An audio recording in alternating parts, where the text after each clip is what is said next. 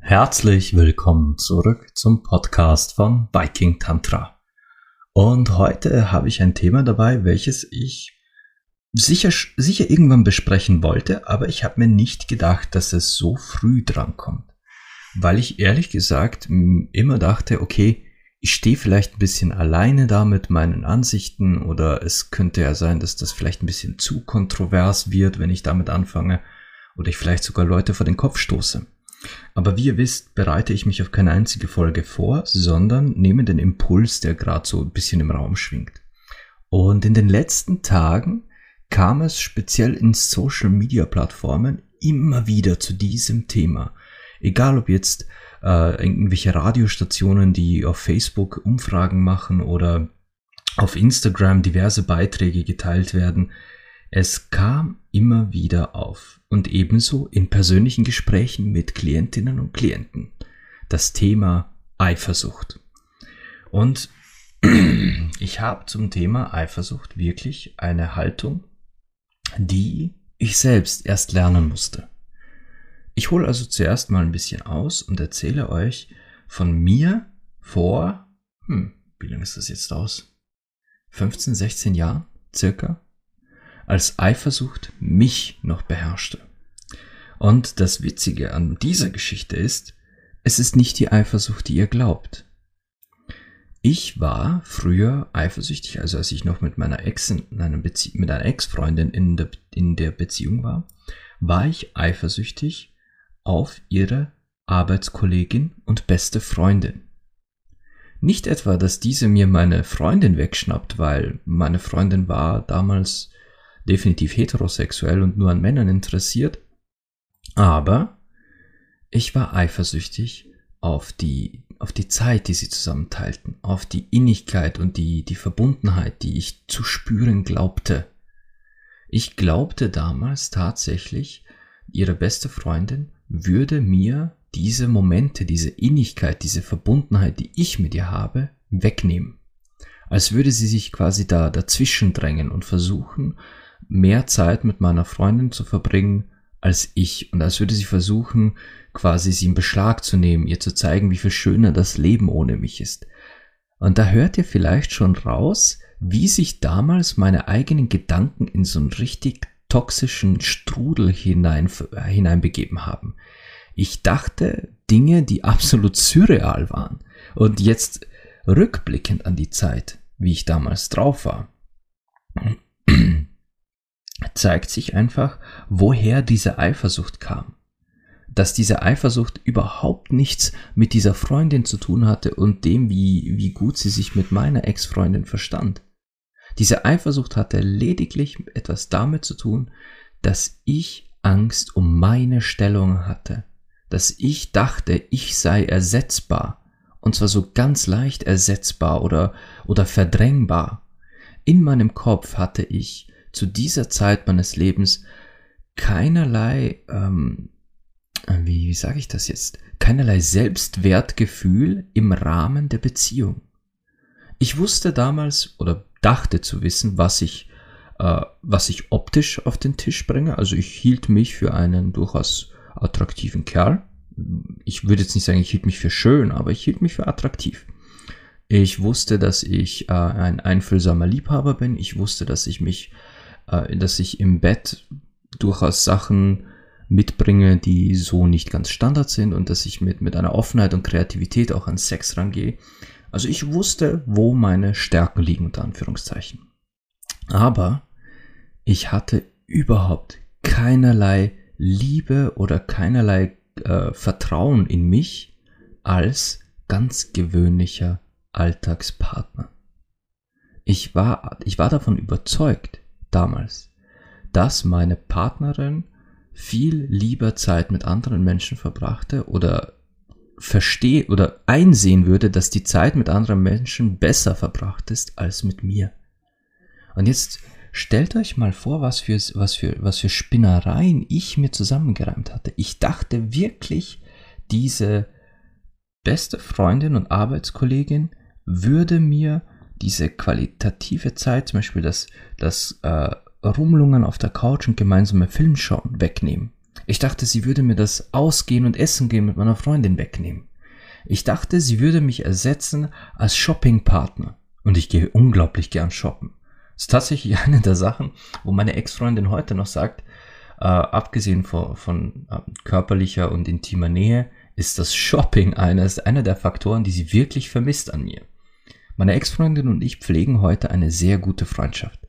Wir verstehen uns wirklich gut und ähm, ich besuche sie auch immer wieder mal. Sie hat jetzt einen goldigen, liebe, lieben, lieben Sohn und ich freue mich immer, wenn ich sie sehe.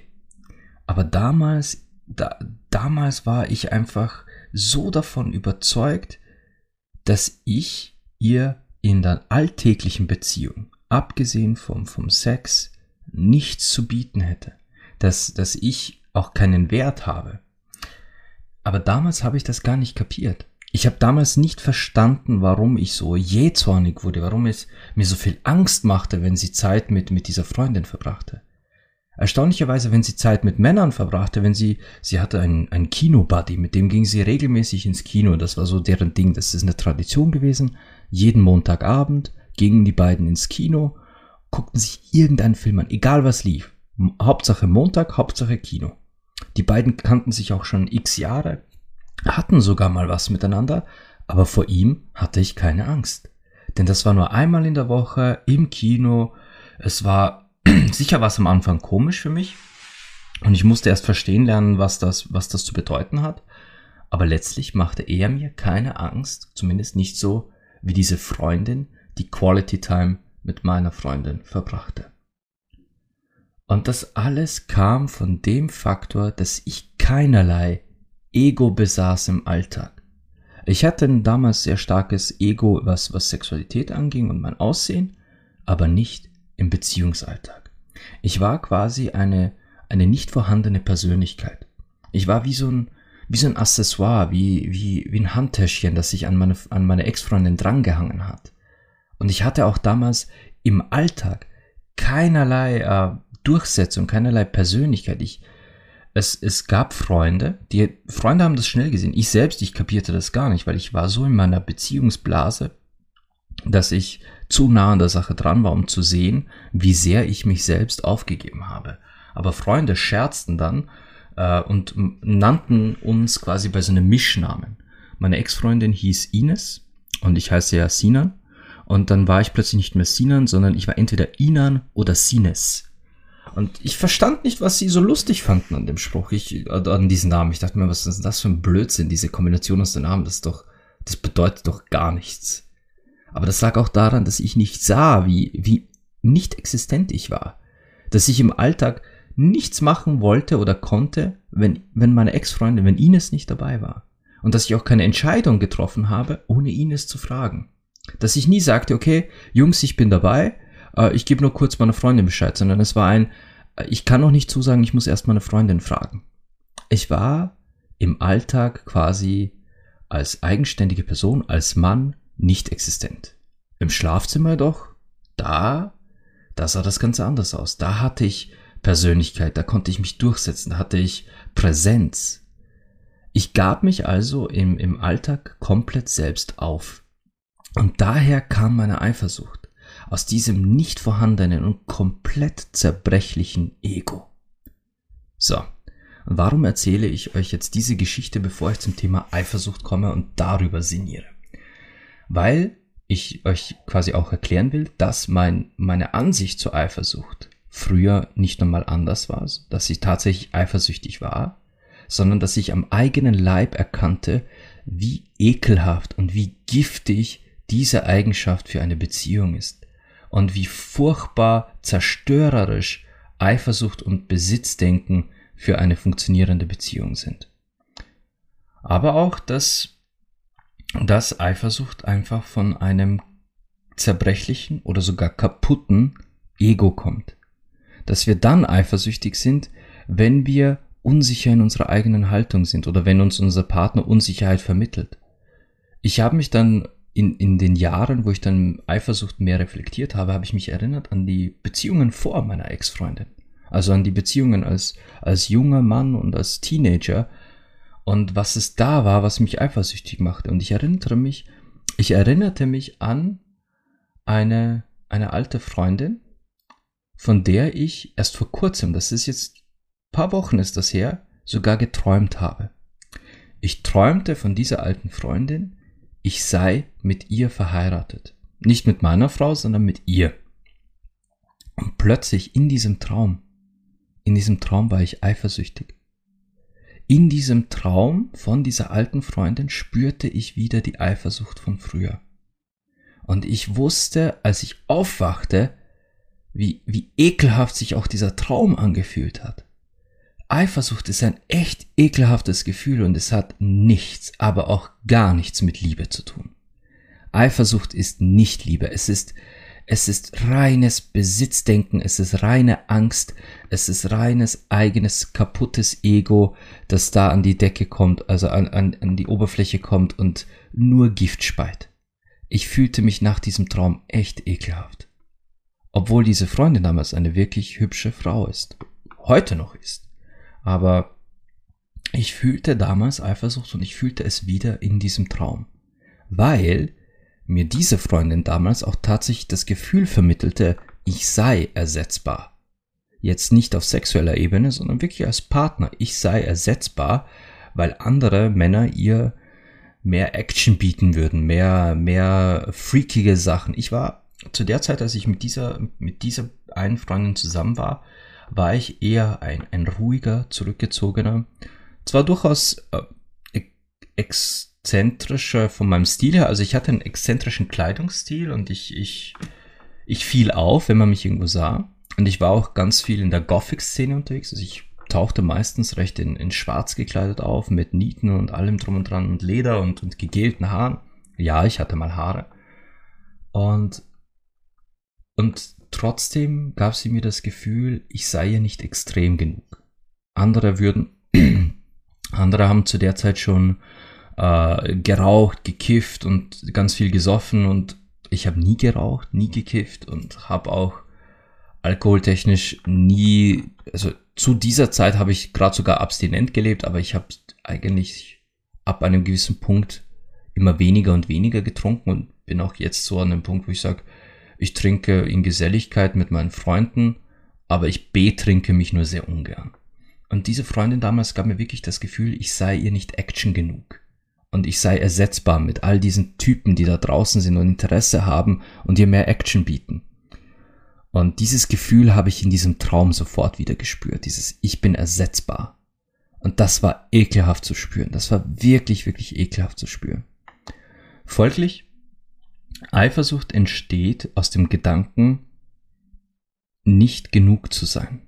Aus dem Gedanken, jemand anderer oder andere sei mehr oder besser geeignet als wir selbst. Und das ist unser Ego, was sich da zu Wort meldet. Unser Ego, das sagt, warum bin ich nicht gut genug? Und, und bleib doch bei mir, ich will dich behalten, du bist meins. Und dieses Ego eskaliert dann in so wirklich ekelhafter Eifersucht, die uns ein schlechtes Gefühl vermittelt, denn wir fühlen uns doch Eifersucht nicht gut. Kein Mensch kann mir erzählen, dass sie oder er sich gut fühlt, wenn man eifersüchtig ist. Das ist, oh mein Gott, niemals. Das, das wäre die Lüge aller Lügen. Und kein Mensch kann mir glaubhaft machen, dass es sich schön anfühlt, wenn der Partner eifersüchtig ist. Also ich, ganz ehrlich, das wäre für mich ein absolutes No-Go, würde, also egal ob, egal ob ich jetzt ein Tantra-Lehrer und Sexcoach wäre oder nicht, aber es wäre für mich ein No-Go, ein absoluter Dealbreaker, wäre meine Frau grundeifersüchtig und würde, würde solche Zeichen von Eifersucht zeigen. Das ist für mich sogar eine, eine, wirklich, das ist eine Alarmglocke. Das ist eine Red Flag. Also, wenn, wenn ihr jemand habt, wenn ihr einen Partner habt und diese zeigen exzessive Eifersucht, oder gar extreme und, und, und ähm, ausfallende Eifersucht. Gott, entweder, entweder wirklich setzt ihr euch mit eurem Partner hin und arbeitet dran, dass, dass euer Partner oder Partnerin dies, dieses Ego, was sich da meldet, heilen kann oder ihr beendet diese Beziehung. Aber das ist hochtoxisch, das ist pures Gift für euch, für, für eure Seele, für euren Verstand und eure Gefühle, wenn, wenn jemand so eifersüchtig ist. Der Beitrag, den ich zum Beispiel vor kurzem eben auf Facebook sah, war, eine Frau fragte quasi an, an seiner Online-Plattform nach Rat, denn ihr neuer Freund will sich nicht in das Bett legen, in dem der alte Freund geschlafen hat. Sie soll sich ein neues Bett kaufen, sonst schläft er nicht bei ihr. Und an dieser Stelle gibt es natürlich auch die Menschen da draußen, die sich ein bisschen mehr mit, mit Energien und äh, auch mit Energieresonanzen befassen, die jetzt vermutlich sagen werden, ja, das würde ich auch nicht wollen, in die Energieresonanz eines anderen Menschen sich legen. Aber an euch da draußen sage ich, das kann man doch auch ausräuchern. Das kann man ausräuchern, anstelle eines neuen Bettes, neue Matratzen zu kaufen. Da muss, aber was mich an dieser, an aber das ist ein anderes Thema. Ich möchte jetzt nicht über das Energetische quatschen, sondern wirklich schlicht über Eifersucht als Emotion. Und was mich an diesem Beitrag so wirklich sauer aufgestoßen hat, war dieses Verlangen, dieses Ich setze das jetzt als Voraussetzung. Wenn du mit mir in einer Beziehung sein willst und ich bei dir übernachten soll, dann musst du ein neues Bett kaufen, neue Matratzen, denn ich lege mich nicht in das Bett, wo schon mal ein Kerl drin gelegen ist. Hey, äh, und was ist mit dem Körper der Frau? Da war der Kerl vermutlich auch schon drin. Soll sie den auch ersetzen? Es klingt fast, als, als dürfte man nicht sich für eine Beziehung mit diesem Kerl anmelden, außer man hat keinerlei Vergangenheit. Man muss quasi frisch aus dem Ei gepellt, aus Mamas Schoß und aus, aus wohlbehüteten Kinderzimmer mit 18 Jahren bei ihm. Dann darf man sich bei ihm melden und dann darf man äh, quasi mit ihm eine Beziehung eingehen. Und auch nur dann, wenn man wirklich vorher keinen anderen Menschen gedatet hat. Ist das nicht krank? Das ist doch, allein der Gedanke ist krank. Und Eifersucht gibt es in verschiedensten Abstufungen. Es gibt wirklich von dieser krankhaften Eifersucht, wo, wo ich schon von Beispielen gehört habe, wo, wo sich die Partner nicht mal mit, mit jemandem vom anderen Geschlecht unterhalten dürfen. Geschweige denn Freundschaften pflegen. Das ist krank. Das ist einfach nur krankhaft. Solche Eifersucht, solches besitzergreifende Denken hat absolut gar nichts mit Liebe zu tun. Das ist nur Besitzdenken, das ist Sklaverei. Und ich würde niemals mit einer Partnerin oder einem Partner zusammenleben wollen, die, die mich als Besitz betrachten oder die mich einschränken wollen darin, mit wem ich meine Zeit verbringen darf und mit wem nicht. Aber es gibt ja auch milde Eifersucht oder ganz ganz sanft ausgeprägte Eifersucht. Die kennen wir vermutlich alle. Das ist so, ich sag mal, die nagt ein bisschen an einem. Die zeigt sich nicht so exzessiv, die zeigt sich nicht in so rage, äh, rasender Wut, aber sie zeigt sich. Das, das kann man zum Beispiel spüren, wenn man, wenn man jetzt merkt, okay, man ist auf einer großen Party, man verliert sich vielleicht ein bisschen aus den Augen und, und äh, plaudert hier mit jemandem, da mit jemandem und dann sieht man, dass der Partner oder die Partnerin mit jemand redet, wo man nicht dabei ist und man sieht irgendwie so diese Signale, diese Flirt-Signale. Man kennt die Körpersprache, wenn, wenn man sich wirklich gut versteht und man, man, man sieht allein an der Körperhaltung Körpersprache, oh, da knistert es. Und plötzlich meldet sich dieses Gefühl, dieses, ah, ah, das ist nicht gut, da knistert es, die flirten ja, das geht gar nicht. Aber das ist auch nur Angst. Auch das ist einfach nur Angst. Diese, diese Person, mit der auch immer unsere Partnerin, unser Partner gerade plaudert, die Person könnte interessanter sein, könnte hübscher sein, sexier oder einfach klüger oder sonst was sein als wir. Und sofort läuten bei uns die Alarmglocken und wir wollen dazwischen gehen. Aber warum? Warum wollen wir da dazwischen gehen? Was, was ist so schlimm daran, wenn jemand anders außer uns erkennt, wie, wie toll und attraktiv unsere Partner doch sind. Sind sie doch. Wir lieben doch unsere Partner, weil sie attraktiv sind. Und ganz ehrlich, aus, aus persönlicher Erfahrung kann ich euch sagen, und ich glaube, dass viele von euch mir da auch zustimmen werden, wenn, wenn uns unsere Partner Komplimente machen, wenn uns unsere Partner spüren lassen, wie sehr sie uns lieben und wie schön wir sind, dann tut das gut. Das ist, das ist Balsam für Seele und Körper. Und doch, wenn es von jemand anderem kommt, jemand, mit dem wir nicht in einer Beziehung leben, fühlt es sich anders an.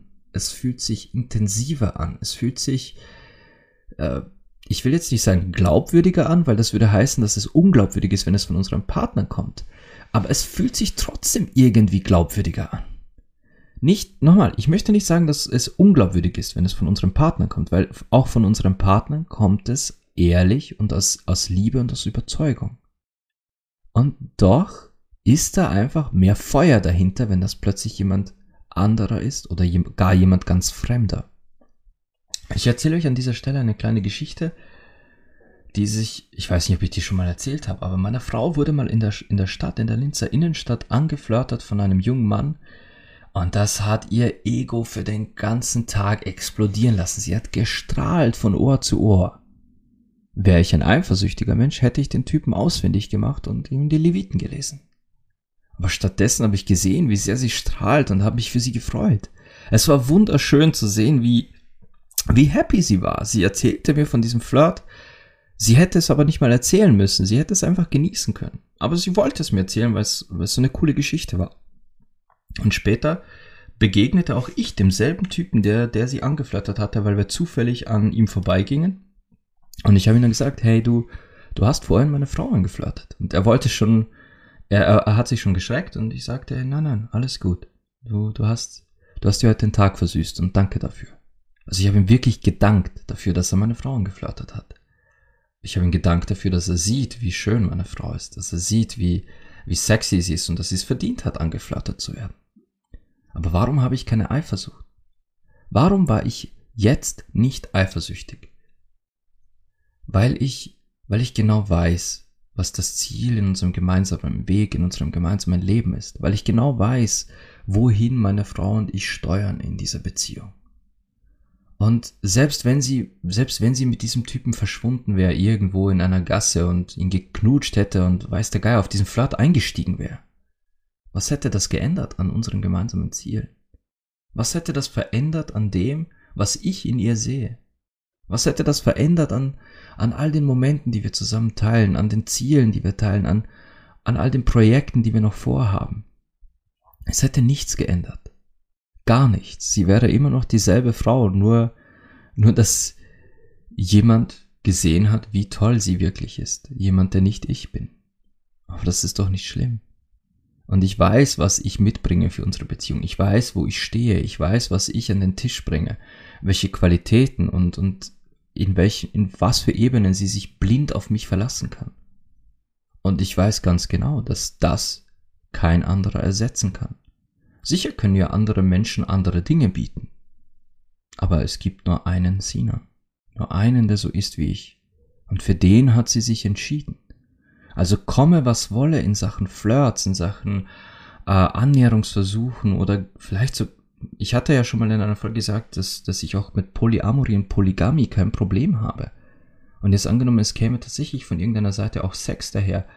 Ich würde mir keine Sorgen machen, weil keiner so ist wie ich. Und das kommt von einem gesunden Selbstbewusstsein, einem gestärkten und geheilten Ego und der Tatsache, dass ich mit mir selbst so im Reinen bin, dass ich weiß, wer ich bin, wo ich stehe und wohin ich gehe.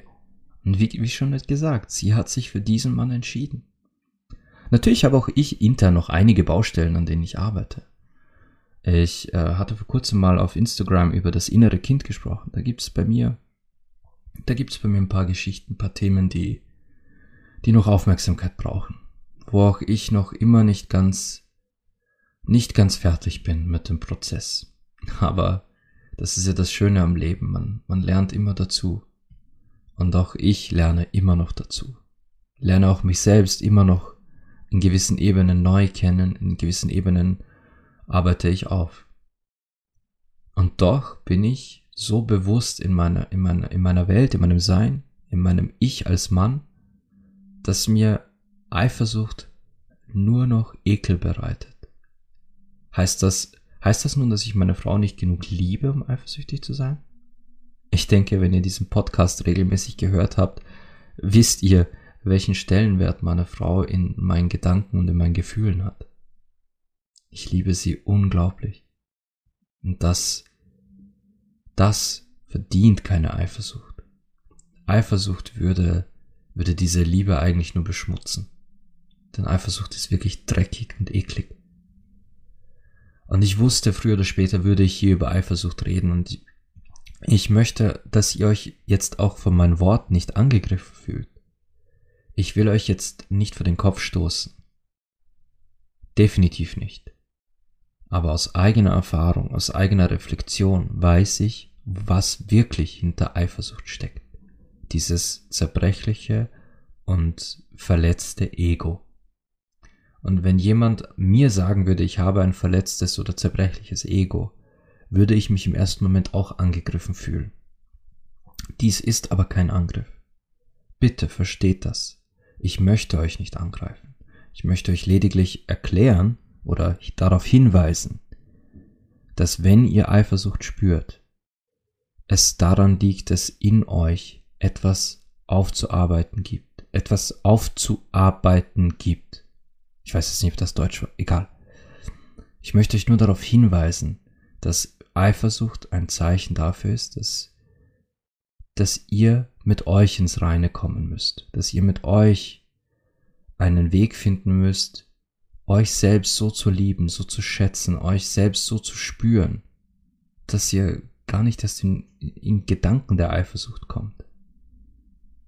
Denn wenn, wenn euer Partner sich einmal für euch wirklich entschieden hat und ihr beide einander ohne Eifersucht begegnen könnt, eröffnet ihr so viel mehr Freiraum füreinander, Luft zum Atmen, Luft sich zu bewegen und auch mal so einen Flirt genießen zu können, ohne sich schuldig zu fühlen und, und in irgendeiner Weise äh, das Gefühl zu haben, ich muss das jetzt unbedingt meinem Partner beichten, weil äh, das ist ja furchtbar gewesen, ich wurde angeflirtet und es hat mir sogar gefallen. Nein, ihr könnt das dann einfach genießen, diesen Flirt wirklich auskosten und mit dieser, mit diesem Balsam für die Seele und solche Komplimente, so ein Flirt kann wirklich, das kann, das ist wie eine warme Badewanne für die Seele. Und das kann gut tun, darin sich einfach mal eine Weile einweichen zu lassen, dieses Bad zu genießen, das Aroma. Und dann gestärkt und, und, und gepusht und mit so viel Liebe im Herzen, mit dem kommt man dann wieder zurück in die Beziehung. Ja, sowas kann der Beziehung gut tun und wie gut tun. Wie, wie, wie schon gesagt, meine Frau war an dem Tag so gut drauf nach diesem Flirt. Dass sie, sie hatte die beste Laune und diese, diese Laune habe ich abbekommen. Diese gute Laune durch diesen Flirt, den sie echt genossen hat, diese gute Laune habe ich abbekommen. Und das ist doch genial. Was will man mehr als eine, als eine Partnerin, die einem begegnet und über das ganze Gesicht strahlt und dieses Strahlen äh, mit dir teilt? Das ist Wahnsinn. Es war ein wunderschöner Tag. Und das, genauso geht es mir, wenn, wenn ich mal wieder ein Projekt habe, was mir aufgeht, wenn ich nach, nach einem Projekt, ich, ich habe ja noch andere äh, selbstständige Tätigkeiten, wenn dann Leute auf mich zukommen und mir sagen, wie, wie sehr es ihnen gefallen hat oder wie angenehm sie meine Stimme finden, das tut mir in der Seele gut. Und ich komme dann so gut gelaunt nach Hause und bringe diese ganze gute Laune mit. Und wenn dann ich nach Hause komme und meiner Frau geht's nicht gut oder sie hatte vielleicht einen stressigen Tag in ihrer Arbeit und sie hat eine emotional sehr fordernde Arbeit als Krankenschwester, dann bringe ich dafür gute Laune mit und versuche das alles mit ihr zu teilen und sie daran teilhaben zu lassen, damit es ihr wieder besser geht. Und das sollte eigentlich Sinn der Sache sein. Und nicht, dass wir uns gegenseitig dann auch noch angiften und, und runterziehen oder gar kontrollieren, mit wem bist du unterwegs, Hey, stellt euch mal diese psychische Belastung vor, wenn ihr jeden Schritt erklären müsst. Wenn ihr immer mitteilen müsst, mit wem wart ihr unterwegs oder mit wem seid ihr unterwegs, wer ist da. Ich habe sowas echt schon von als Außenstehender mitbekommen. Das ist einfach nur ekelhaft. Und jetzt möchte ich auch schon zum Ende kommen dieses Themas, weil ich drehe mich jetzt, glaube ich, auch schon im Kreis.